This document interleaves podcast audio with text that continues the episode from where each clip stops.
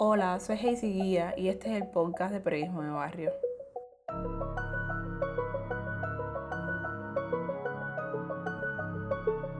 Las protestas masivas que se vivieron en Cuba el 11 de julio de 2021 tienen sus antecedentes en varias crisis menores que se fueron acumulando hasta desembocar en ese mar de pueblos que salió el mismo día en todas las provincias del país a exigir libertad y garantía para ejercer sus derechos.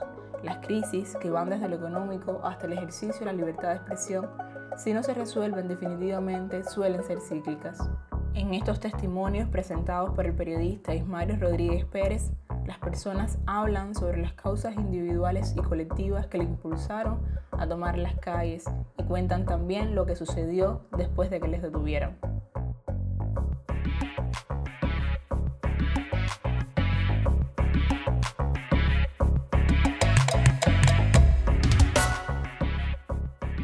El actor Edel Carrero fue uno de los jóvenes que se manifestó el 11 de julio frente al Instituto Cubano de Radio y Televisión.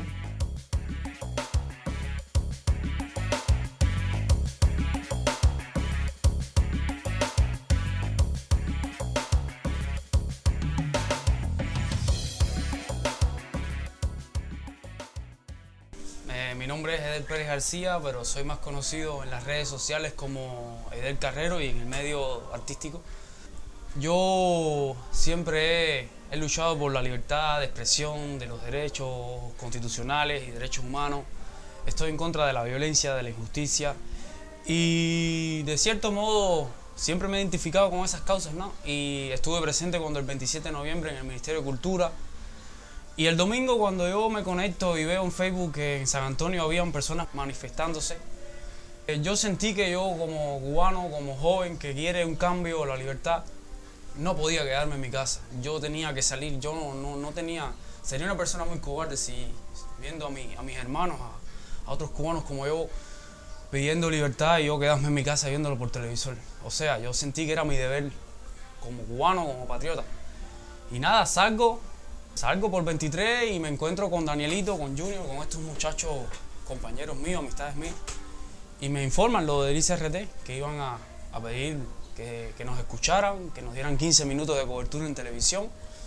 Y nada, me uní a ellos y, fuimos hacia el ICRT a pedir un diálogo, a pedir que se nos escuche, a pedir que la juventud sea implicada en, las cosas del gobierno. Yo me entero de las manifestaciones porque me despierto y cuando yo siempre me, que me despierto me conecto, ¿no? Para saber cómo está el mundo. Yo sabía que, no a ciencia cierta, pero yo sabía que algo, algo estaba a pasar porque ella es demasiado ya, ya el pueblo está cansado, son colas, la vida del cubano se ha convertido en levántate, desayuna si tienes algo y haz cola, compra si, si lograste alcanzar algo, ven para tu casa, trata de darle comida a tu familia y acuéstate para hacer colas al otro día, ¿sabes? Y entonces yo, yo esperaba un estallido social y veo, veo, enseguida veo en Facebook las, las publicaciones y vi que la gente en San Antonio se había lanzado, que se habían lanzado pidiendo un cambio, pidiendo que se les escuchara, que están cansados de pasar hambre y miseria, porque es lo que se está pasando ahora mismo en Cuba, el pueblo cubano. Hay hambre y miseria y una crisis sanitaria total, de la cual el gobierno no reconoce que la tiene por los ideales, aquellos de que somos una potencia médica. Sí, los médicos cubanos son muy buenos, me consta, pero no tenemos medicamentos, los hospitales están hechos polvo. Y entonces yo me, solidarizo con, esa causa y, y nada, decidí, yo dije, yo voy a salir a la calle, tengo que hacer algo. Yo tengo que aportar mi grano de arena, reclamar. Y decidimos lo del ICRT, bueno, una vez que me encuentro con estos muchachos me lo comunican y yo lo decido también que, ya que yo soy actor, soy artista, qué mejor lugar que el ICRT, que tiene que ver con nosotros y que se nos ha negado por demasiado tiempo un derecho a réplica. En los programas de Hacemos Cuba, este hombre, Humberto López, habla, difama y nunca hay una, posibilidad de réplica, de respuesta. Y eso en todos los lugares del mundo se hace. Ok, tú tienes tu criterio, yo tengo el mío, bueno, vamos, a debatirlo. Porque ni tan siquiera hay que discutir, sino debatir. Cada cual exponga sus puntos. y sus opiniones de por qué se expresa o se manifiesta de esa manera. Nosotros primero eh, en la esquina de 23 y M, en la misma esquina, nos reunimos allí y Junior dio un testimonio de por qué estábamos allí a la prensa F.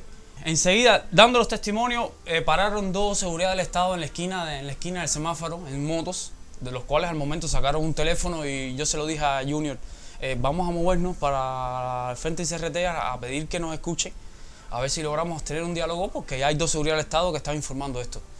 Y bueno, nos dimos cuenta y nos desplazamos, todos los muchachos que estábamos ahí, éramos alrededor de unos 30.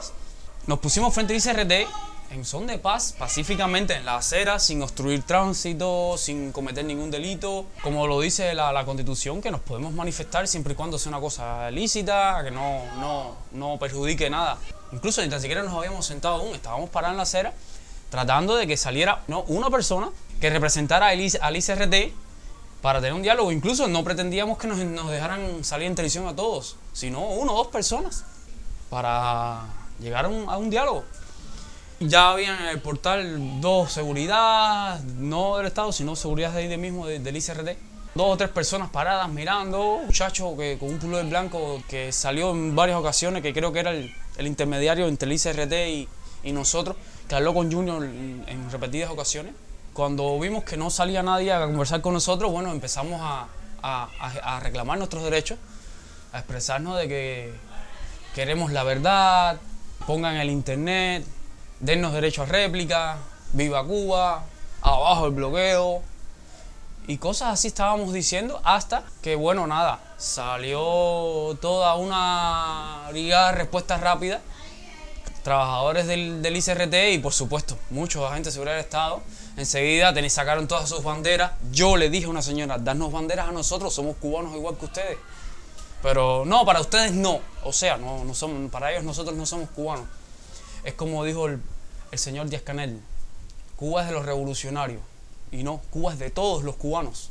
No sé en qué momento ellos se creyeron que son los dueños de la isla. Entonces nos sentamos pacíficamente, nos empezaron a hacer un, un cerco, se ven las fotos en los videos, y las típicas consignas eh, súper ridículas. Eh, Cuba sí, Yankees no, fuera gusanos, mercenarios. Yo, yo me quedaba así y decía, pero eh, ¿quién es Yankee aquí?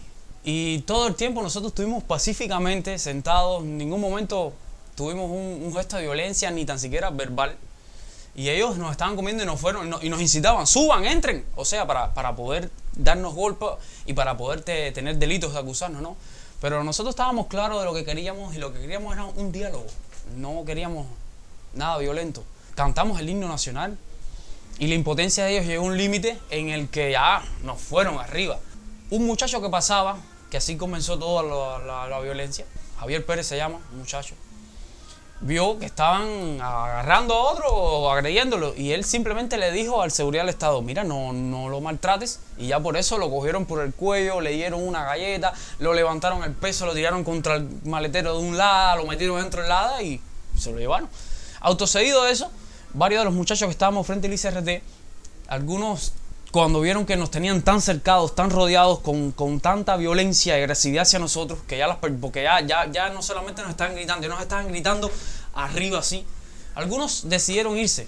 Es lógico, todos tienen, a ver, yo tenía miedo, todos teníamos miedo. ¿Quién no va a tener miedo sabiendo que cómo, cómo responden los del régimen a, a los jóvenes que se manifiestan? Y no los culpo que se hayan ido, porque incluso hay algunos que ya en otras ocasiones la seguridad del Estado les ha hecho la vida imposible, como es el caso de Adonis Mila y a otros que no los conocía, hasta ese momento no los había conocido, pero que son jóvenes también, que luchan por una libertad, por un cambio, por, por, una Cuba, para todos y para el bien de todos, como decía Martí.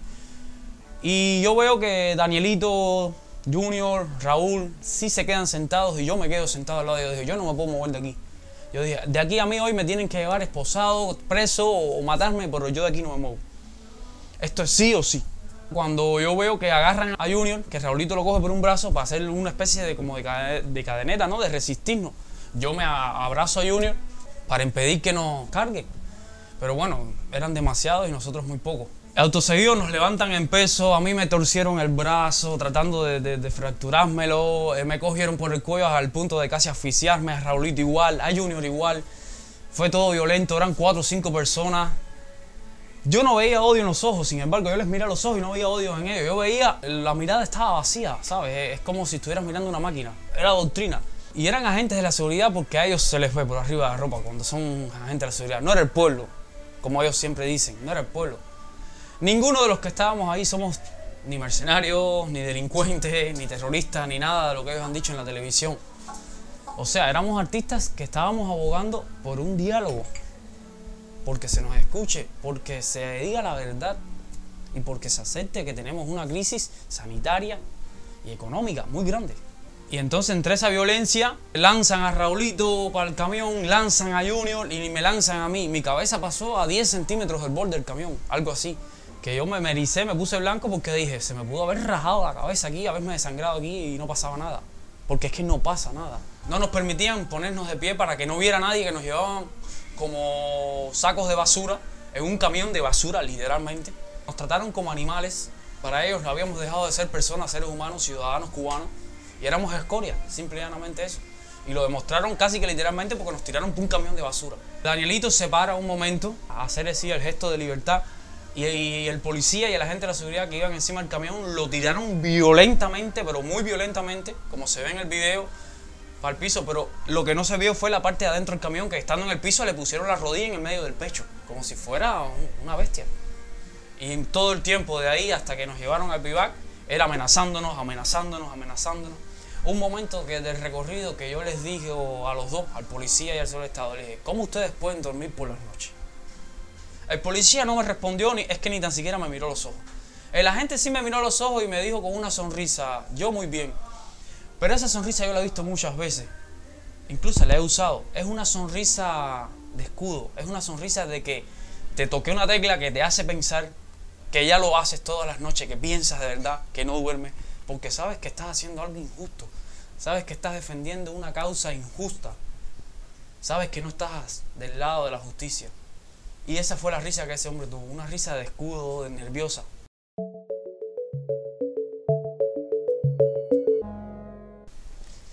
Llegamos al Vivat y me acuerdo que, que ya estaban los policías esperándonos. El señor nos dice en el camión que una vez que llegamos ahí, ya que no podemos sacar los teléfonos, no podemos hablar nada. Recuerdo que nos dijo, esténse tranquilitos, no formen ningún tipo de alboroto, porque va a ser peor para ustedes. O sea, amenazas, ¿sabes? Más que advertencia fue amenaza. Bueno, nada, recuerdo que en un momento le preguntamos, no me acuerdo ahora cuál de nosotros fue, que les preguntó, oye, ¿cómo va el partido de Italia? Algún policía. Él dijo, no, no sé, yo no sé nada de eso, un policía. Y entonces yo le dije, pero ustedes no tienen internet. dice, no, yo tengo de todo. Y cállate la boca porque te, no te conviene. O sea, eh, agresivo todo el tiempo. Bueno, nos bajamos ahí, entramos a una oficina ahí, nos cacharon. Cuando a mí me están cachando, yo estoy así, de unas manos en alta, de espalda de la pared, y viene un, policía y me da una patada en el tobillo sin decirme abre las piernas y nada. Sí, llega y ¡pam! me da una patada en el tobillo. Entonces yo me quedo así como que, ¿por qué? ¿Por qué la violencia? Si yo estoy de espaldas a la pared cumpliendo... Pero además no hubo una advertencia de abre las piernas, nada. Y sucede esta anécdota de, Danielito que, fue algo horrible. Leo Fernández Otaño no quería quitarse su cruz porque su fe tiene un valor sentimental para él. Y Daniel sale en defensa de él diciendo al policía que no, que, no tiene nada de malo, que es un crucifijo. Y el policía lo mira y cuando Danielito lo mira, el policía le dice, no me mires así. Y le dan, le da una bofetada y después se expresa muy homofóbicamente. El único mierda que está aquí protestando es este mierda. Eso fue homófobo de todo, agresividad. Todo el tiempo era un trato hacia nosotros como si nosotros fuéramos la peor escoria que existe del mundo, como si fuéramos asesinos en serie. Ahí después del cacheo nos quitaron todas las cosas, quitaron todo. Nos meten en una celda. En esa celda estábamos 11 personas, súper cerquita unos de otros ahí, terrible, no le importa coronavirus, ahí ni tan siquiera había un pomo con, hipoclorito ni nada para las manos. La suerte es que nos dejaron al menos tener, eh, mantener los, pomitos con gel antibacterial y esas cosas. Y empezó el, el espera para los interrogatorios. Llegaron los oficiales, se reunieron primero para determinar cómo iban a proceder. Ahí nosotros estábamos todos, a pesar de la situación, estábamos tranquilos porque sabíamos que no habíamos cometido ningún delito. Estábamos todos conmocionados, claro. que te detengan tan brutalmente sin haber hecho nada por simplemente exigir un diálogo es chocante, ¿no? A pesar de que sabemos que ellos no respetan los derechos humanos ni los constitucionales, pero bueno, igual uno, tiene fe. Los oficiales de Ciudad de Estado terminan su reunión y comienzan los interrogatorios. Los oficiales del Minin, ya los vestidos de verde, eh, el trato sí, no, ya era un trato normal, ¿sabes? No nos maltrataron. Los que nos maltrataban eran los policías, los que tenían el uniforme de azul. También noté que había sus discrepancias entre ellos, eh, entre los policías de vestidos de azul y los de verde. Tenían sus cruces de que no estaban de acuerdo unos con otros. Recuerdo que nos pusieron junto con nosotros en la celda a un infiltrado que decía que, había, que él había estado en una manifestación frente al ICRT, que lo habían metido para el garaje de La Habana Libre y que lo habían amenazado y que uno de los seguridad le había dicho al otro, desaparecelo ese muchacho estuvo como más o menos una hora con nosotros y después de momento lo sacan y no lo vimos más. Eso era obviamente un espía para ver qué decíamos nosotros. Todo el mundo se, se dio cuenta de que, de que eso no, no, tenía nada que ver con nosotros ni con ningún manifestante. Y después nos pusieron con nosotros un, un señor que tenía sus problemas de, psiquiatría, pero que entre su locura decía, la, decía verdades, ¿no? Pero que lo, pusieron esposado, con uno, así con las manos atrás, súper apretadísima la esposa.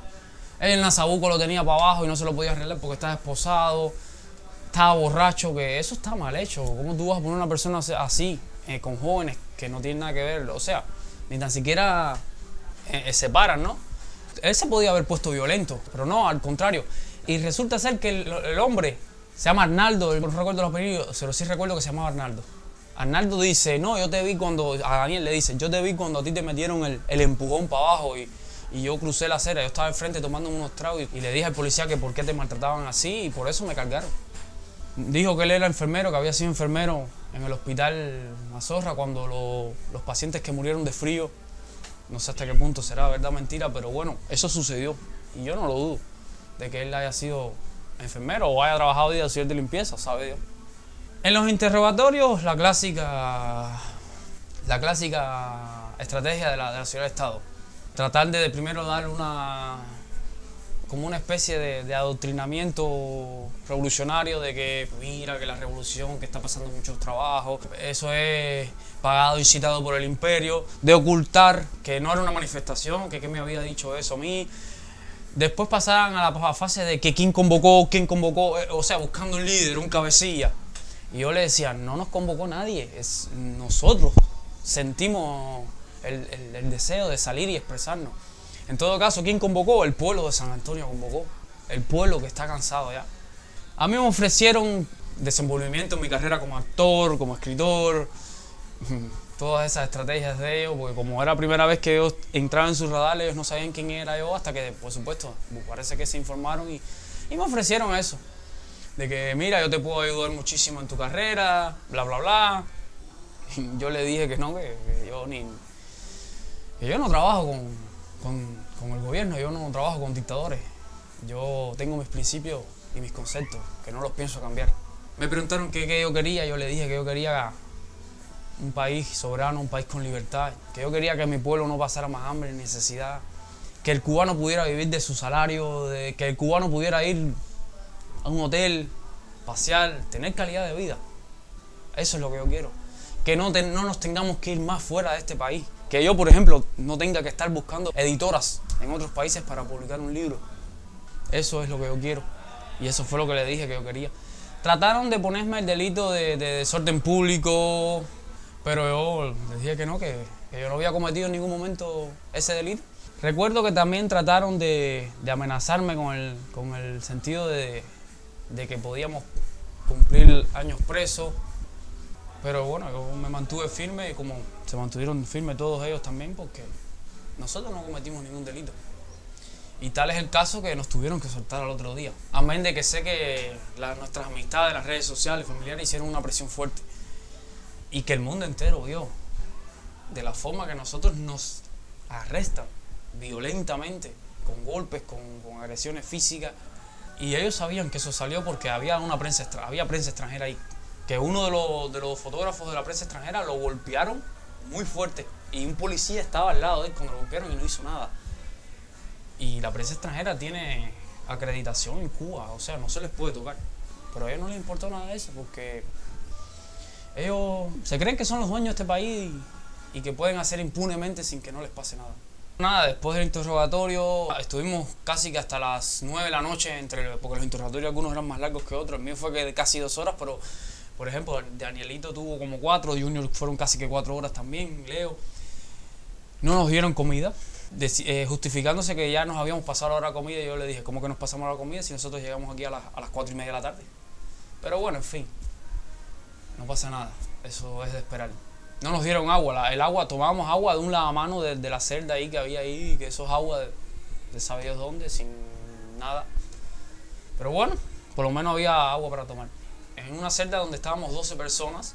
Y junto con nosotros ponen a, otros muchachos más, dentro de los que estaba Javier. Javier, el, el, muchacho que les conté que fue el primero que, agreden, que por decirle solamente a un seguridad que no maltratara a ese muchacho, lo, lo arrollaron. Y estaba con nosotros un muchacho que le, le, pusimos el menor, que no recuerdo su nombre ahora, que es joven al fin, 17 años, adolescente. Tiene sus cosas de muchacho, ¿no? Y protesta y, y dice cosas que no es que estén mal, no es que sean cosas que sean mentiras o que estén mal dichas, sino que típico de. Y nosotros tuvimos que interceder varias veces como por él porque varias veces lo amenazó. Y de este oficial sí recuerdo el nombre, se llama eh, Alieski, se llama. El oficial Alieski lo amenazó en varias ocasiones. Y en una de ellas le dijo, date tranquilo porque te voy a sacar por aquí afuera y te voy a, y te voy a meter lo último. O sea que lo, amenazó a un joven de 17 años menor de edad, lo amenazó con darle golpe como si fuera el peor preso de, la vida, ¿sabes? O como si fuera una persona que hubiera matado a 100 gente. Nos tomaron muestras de orines, pues, de las huellas, todas esas cosas. Y bueno, nada, nos, nos sueltan y cuando nos, ya nos están soltando, cada oficial que nos, que nos interrogó, nos llamó aparte, ¿no? Con los que trabajó, y nos dice que nos van a poner una medida cautelar de arresto domiciliario, que no podemos salir de la casa, que no debemos ir, al, ¿sabes? ir a aeropuertos o salir de la provincia, etc. Eh, yo le pregunto, pero ¿y esa medida por qué? No, porque están bajo una investigación. ¿Investigación de qué? Si nosotros no cometimos ningún delito. Y bueno, nada, eso no le interesa a ellos. Aunque no la firmes, ellos la ponen, ¿sabes? No nos pusieron transporte, que la ley lo dice, cuando a ti te detienen te tienen que devolver hacia el mismo lugar donde te tuvieron, es, responsabilidad del, del gobierno, del, de la policía, ponerte un transporte. Yo gracias a, gracias a los familiares de, mis compañeros que estaban ahí, que me dieron botella hasta aquí de La Habana, si no yo hubiera tenido que a esa hora, que ni sabía dónde yo estaba, a esa hora fue que me enteré que estaba por Calabazar, que sé yo, a esa hora yo tenía, hubiera tenido que, que ver qué transporte cogía para acá, porque ya eran las siete y media más o menos y recuerdo que uno de los policías me dijo, no, y si te coge, la, si te coge después de las 9 de la noche en la calle, tú sabes, multa. O sea, todo el tiempo eh, amenazando, eh, agrediendo, provocando. Pues yo tengo muy claro que, que, ese es su modo operandi yo en sus juegos no, no pienso entrar.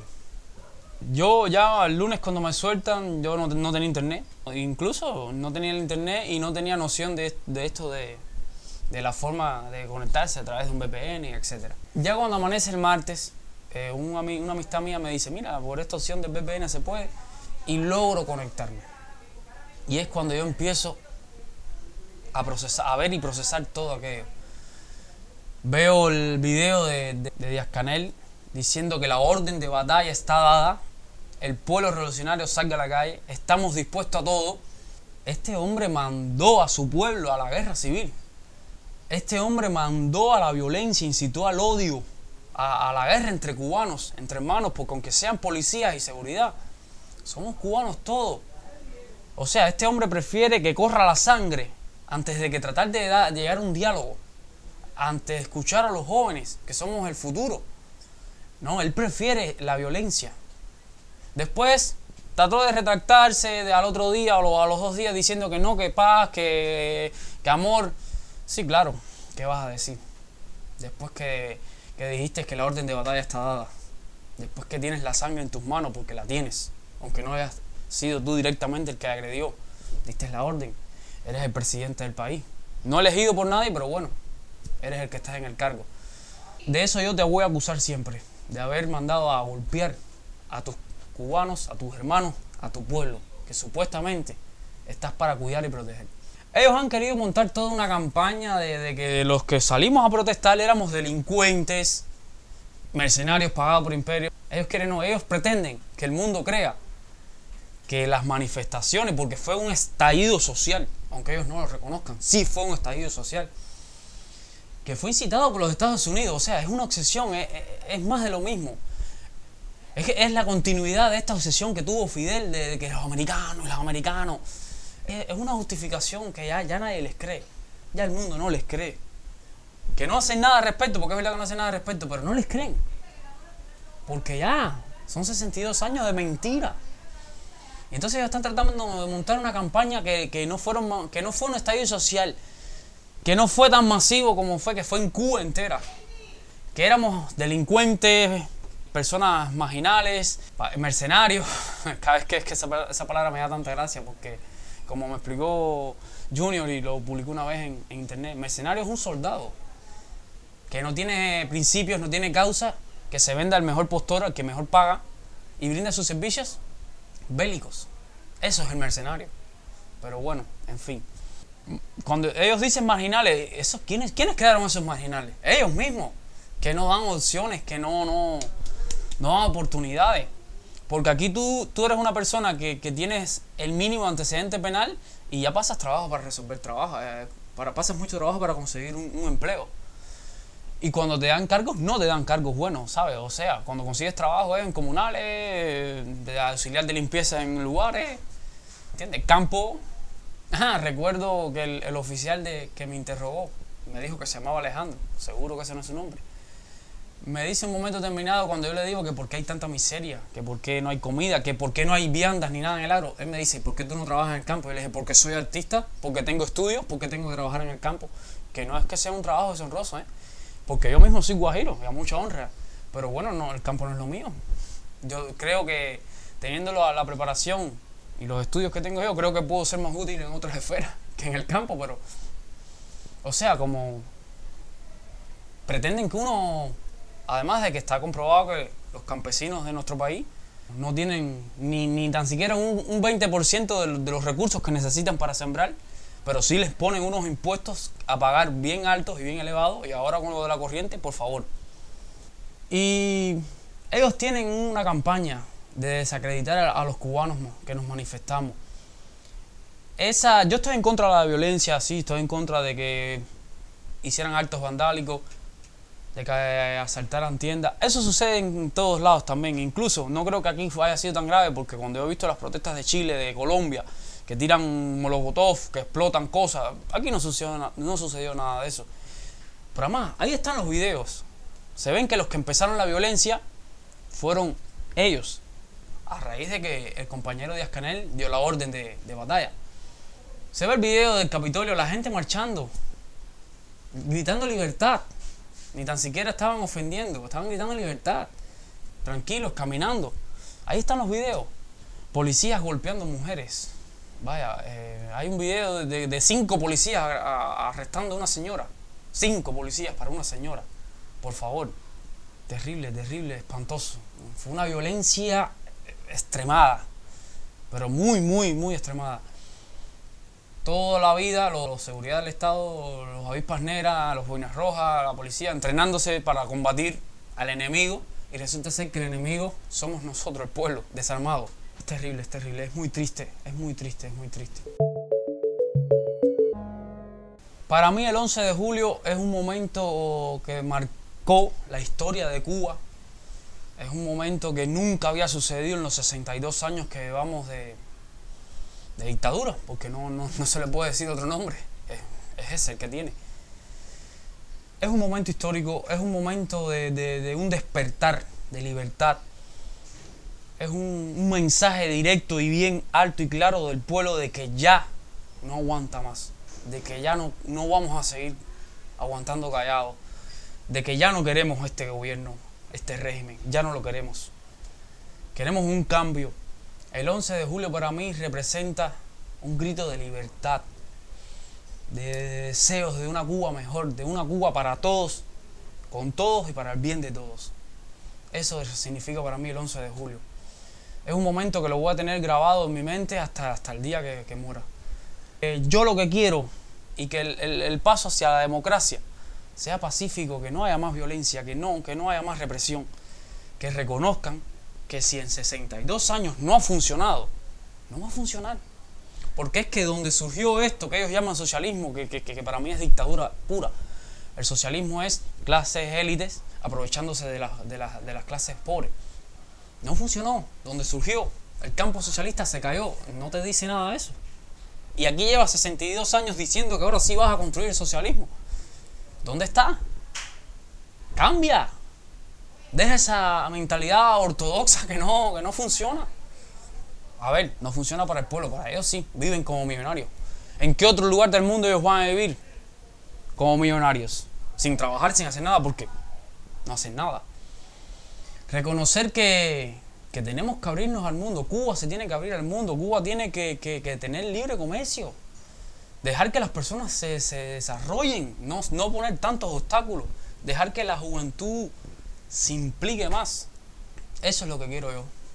Quiero una Cuba soberana, libre, una Cuba donde nosotros los cubanos, con nuestro salario, tengamos calidad de vida, donde podamos disfrutar de la familia, donde podamos ir a un hotel, a unas vacaciones, viajar y conocer un país. Eso es algo que lo hace cualquier persona en cualquier país del mundo.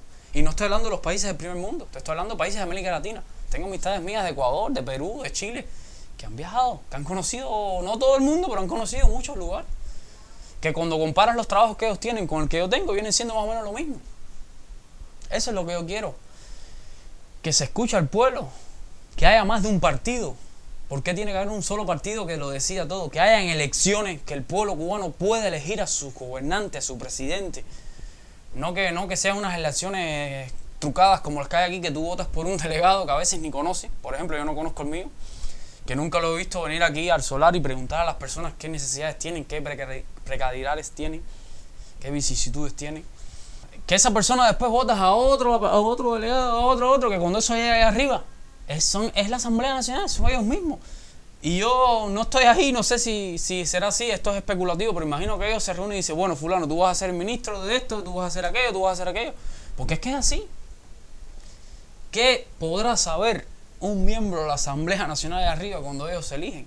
Lo que necesitan los ciudadanos de, por ejemplo, los, vecinos de, Colón, de aquí, el barrio donde vivo ¿Qué podrán saber esas personas si esas personas no, vienen al, pueblo, no, no vienen a ver qué pasa? Ellos dicen que sí, pero eso no es cierto. Yo nunca he visto ningún delegado, ningún cuadro del partido yendo por casas preguntando, aunque sea mentira, vaya, aunque sea preguntar y no hagan nada. Yo nunca lo he visto, ni nadie. Pero bueno, ellos dicen que no, que sí, que sí. Eso es una farsa. Este testimonio ha sido recogido también en video bajo el nombre Los detenidos del 11J en Cuba. Podrás encontrar este y otros en el sitio web www.periodismodebarrio.org y en nuestras redes sociales. Yo soy Hazy Guía y me gustaría que compartas este podcast.